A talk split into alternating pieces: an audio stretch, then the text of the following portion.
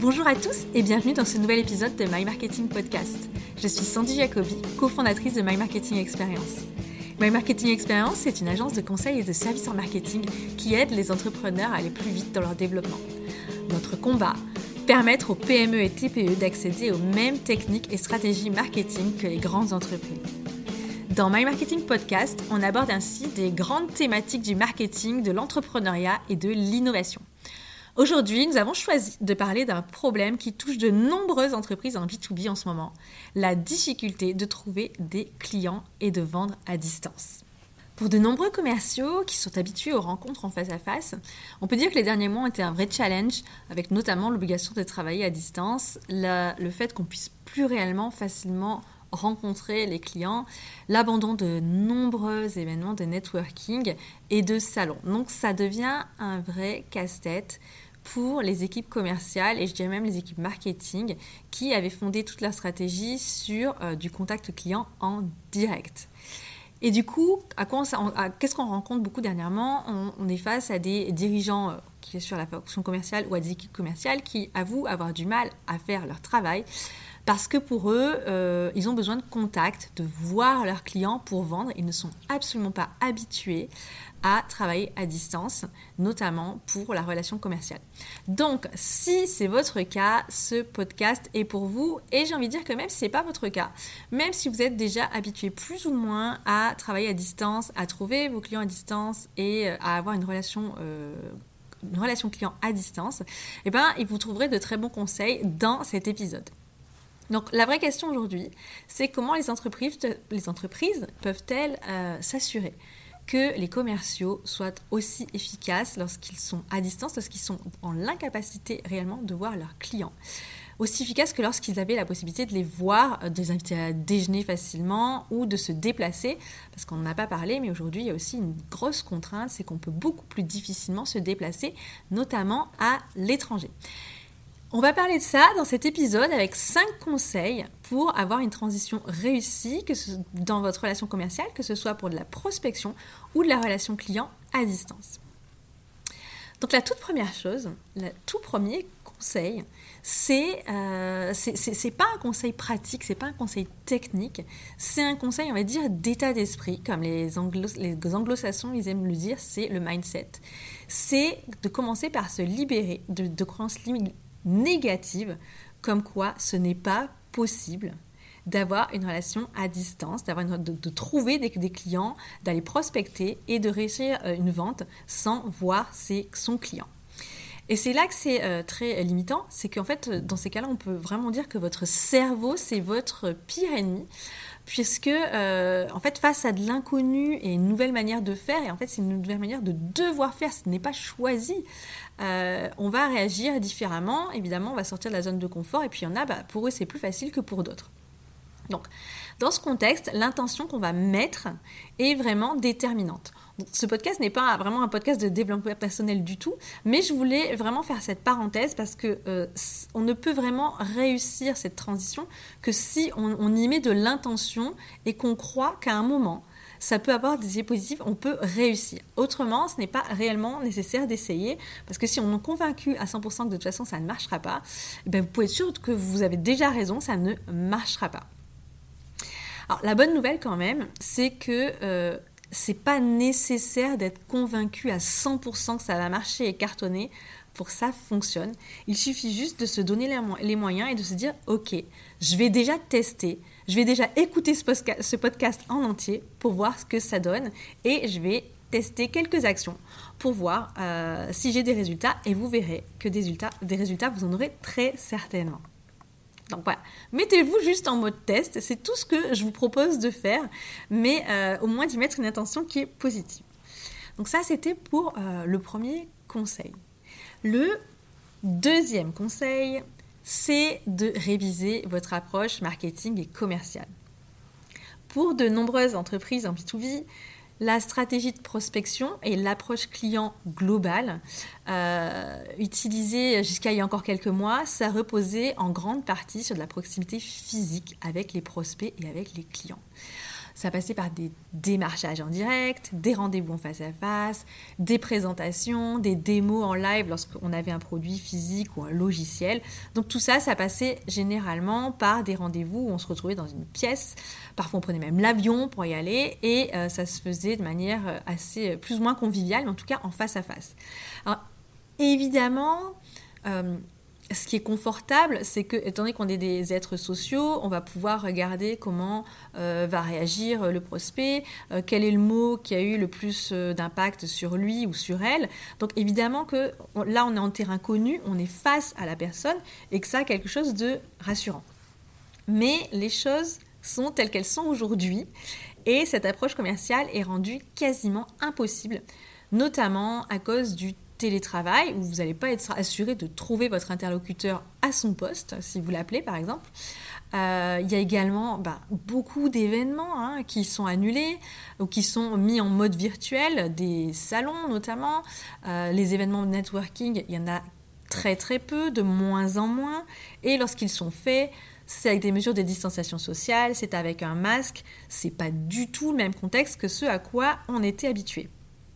Donc, Face à cette réalité, les entreprises, notamment B2B, qui opéraient sur un mode traditionnel d'acquisition de clients, doivent complètement repenser leur approche commerciale et même, je dirais, avant le commercial, leur approche marketing.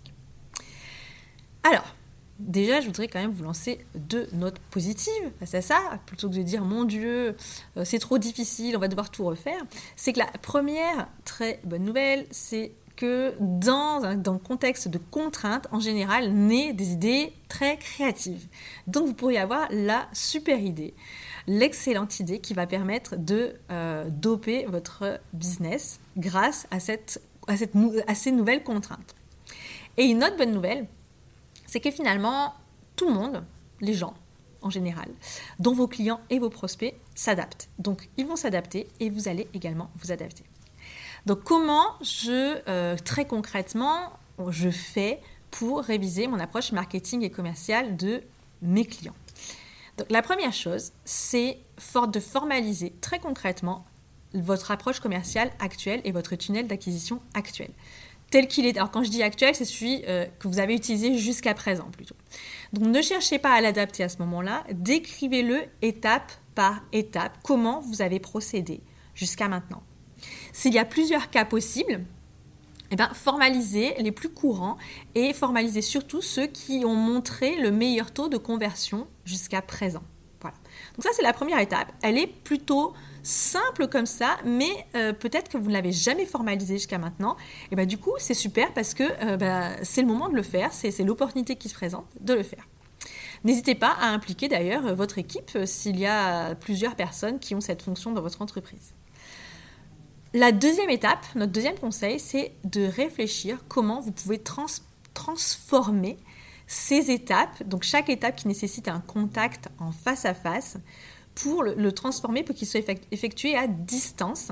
Alors évidemment, il ne sera pas effectué de la même manière, mais pour qu'il soit effectué de manière satisfaisante, mais à distance. Donc ça va nécessiter sûrement des ajustements, ça c'est certain. Mais l'idée, c'est pas d'obtenir exactement le même résultat, qu'en face à face, c'est juste de pouvoir continuer de trouver et convertir de nouveaux clients et de bien les servir à distance. Et vous allez voir que c'est parfaitement possible, alors pas à toutes les étapes, mais en tout cas, il y a, pas mal d'étapes de votre euh, tunnel d'acquisition ou de votre relation client que vous allez pouvoir transformer pour ne plus subir cette contrainte de je ne peux plus voir mon client face à face. Évaluez ensuite en troisième point euh, les étapes où vous avez besoin de renforcer vos compétences. Il se peut que suite à cette analyse, vous ayez besoin de euh, développer des nouvelles compétences en interne.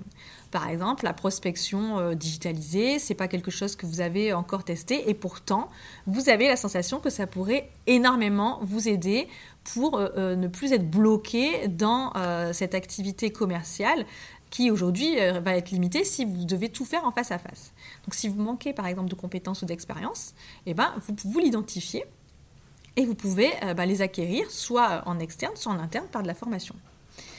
Si vous pensez également que les webinaires sont un bon moyen de communiquer avec vos prospects et vos clients euh, bah, et que vous n'en avez jamais fait, eh ben là encore, vous avez la possibilité de vous faire aider ou alors tout simplement de vous former pour savoir, euh, pour acquérir en interne les compétences nécessaires pour mettre cela en place. En tout cas, le fait de manquer de compétences ne doit pas être une barrière à ce que vous souhaitez mettre en place pour pallier les contraintes actuelles.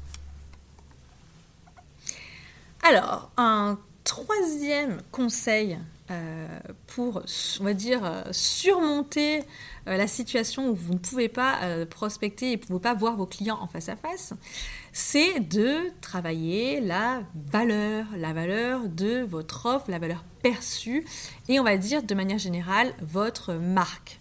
Alors en, B2B, c'est quelque chose qui n'est pas encore très très répandu et pourtant, et pourtant, on a aujourd'hui la preuve que les entreprises en B2B qui travaillent leur marque surperforment par, rapport aux autres. Donc c'est pour vous peut-être l'opportunité, l'occasion maintenant de vous pencher dessus parce que vous verrez que euh, les résultats que vous pourrez obtenir en travaillant sur la valeur et sur votre marque sont assez incroyables par rapport à vos concurrents par exemple qui ne le feraient pas. Pourquoi?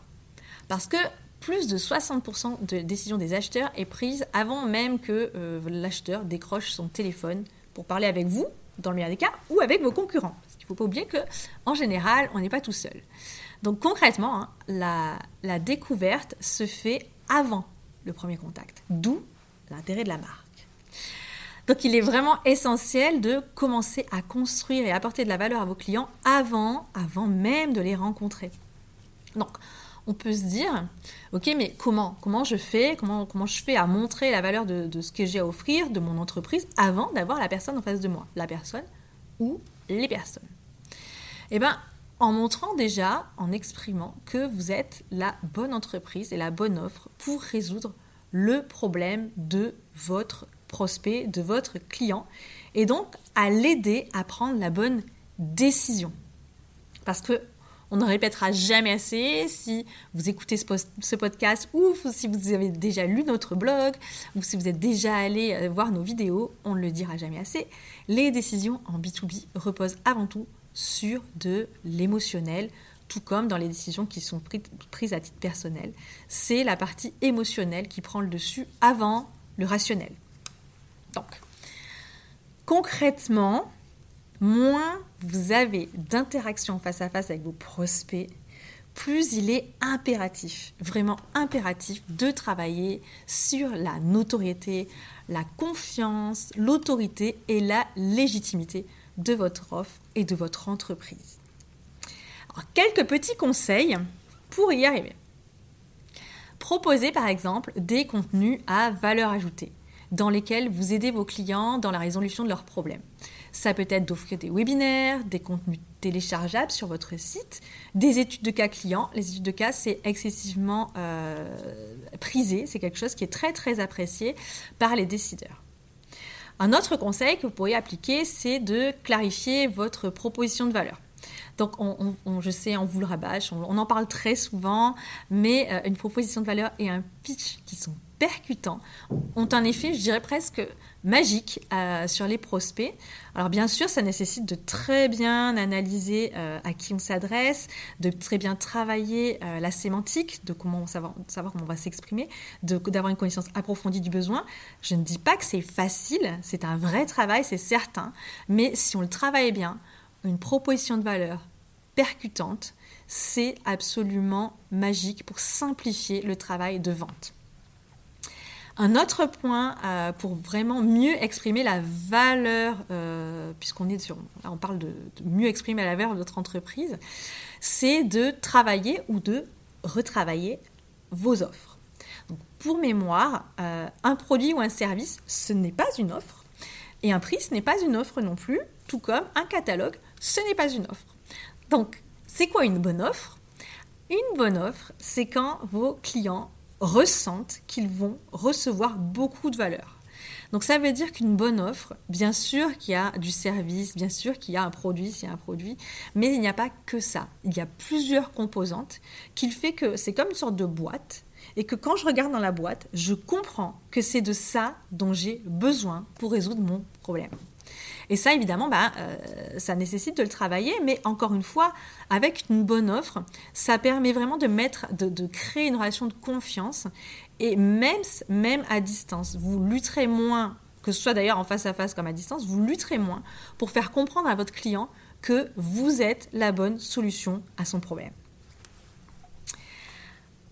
Un autre conseil euh, pour arriver à, créer une bonne relation client et à, on va dire, mieux, euh, mieux trouver vos clients même à distance, c'est d'investir dans des nouvelles compétences. On en a parlé un petit peu avant. Et euh, finalement, la gestion de tout ce processus de vente à distance en B2B, ça peut bah, nécessiter d'acquérir des nouvelles compétences qui peuvent être aussi variées que euh, comment je prospecte à distance. Quelle est mon approche commerciale si j'ai pas le client face à face? Admettons qu'avant, euh, vous trouviez surtout des clients dans des réseaux ou dans du networking ou sur des salons professionnels, ça va devenir très compliqué, c'est déjà devenu d'ailleurs très compliqué. Donc comment je mets en place ces nouvelles compétences qui, puisque aujourd'hui je ne peux plus faire ce que je faisais avant? Comment je vais développer ma visibilité? Comment euh, finalement bah, j'ai choisi d'opter pour de l'email marketing ou pour une approche qui, on va dire, euh, d'outbound marketing? Alors je ne vais pas parler trop technique. Comment je fais?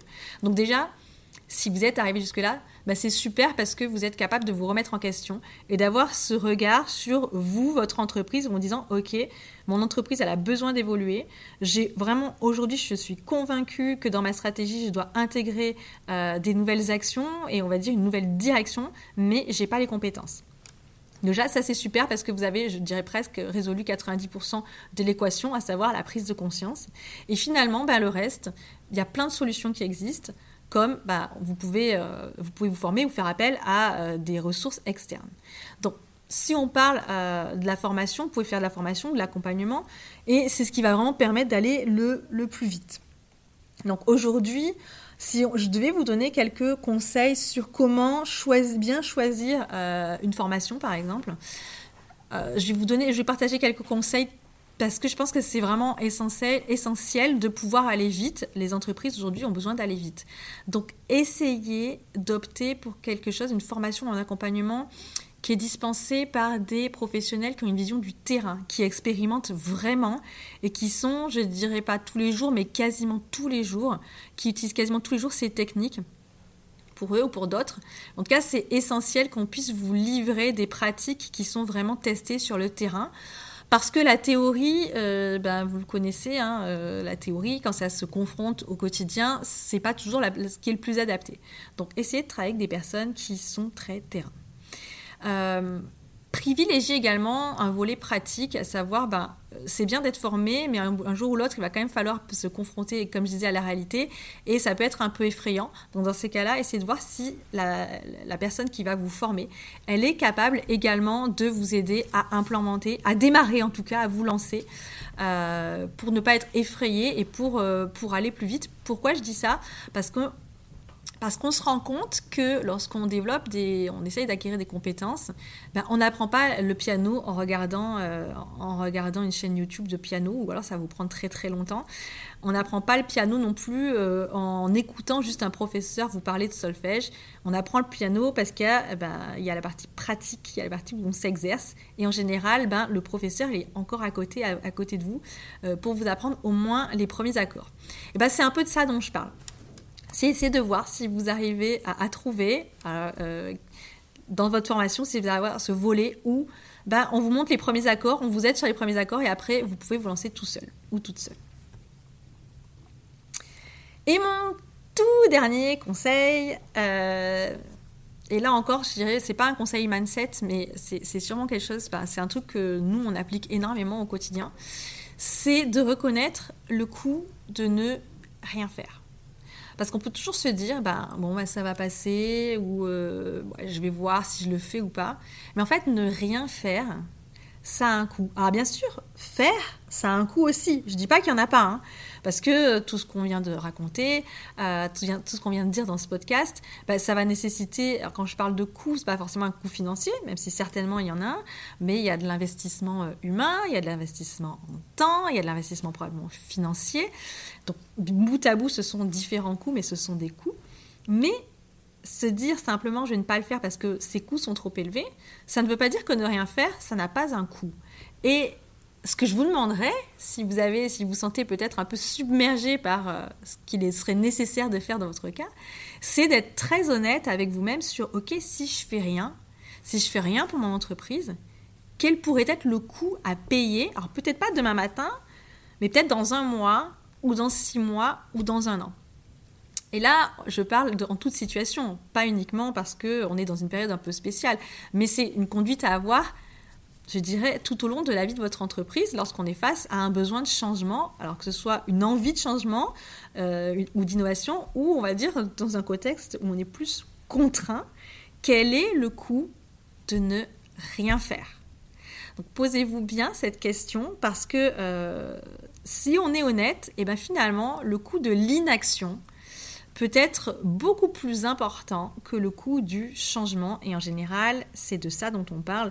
C'est que euh, ceux qui tardent trop, ceux qui freinent par économie de temps, de ressources humaines ou de ressources financières, se retrouvent à payer, euh, on va dire, une addition ou une ardoise bien plus conséquente par la suite que, euh, ceux, que les personnes qui ont, on va dire, investi dès le départ, ou du moins qui ont en tout cas pris euh, le train en route.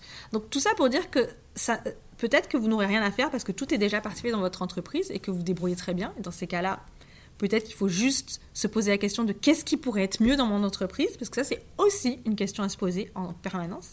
Et si c'est pas le cas, si vous n'êtes pas dans une situation confortable aujourd'hui et que vous le savez, eh ben posez-vous et vraiment la question de qu'est-ce que je risque si je ne fais toujours rien, si je continue de ne rien faire? Et vous verrez que euh, ça devrait clarifier pas mal de choses.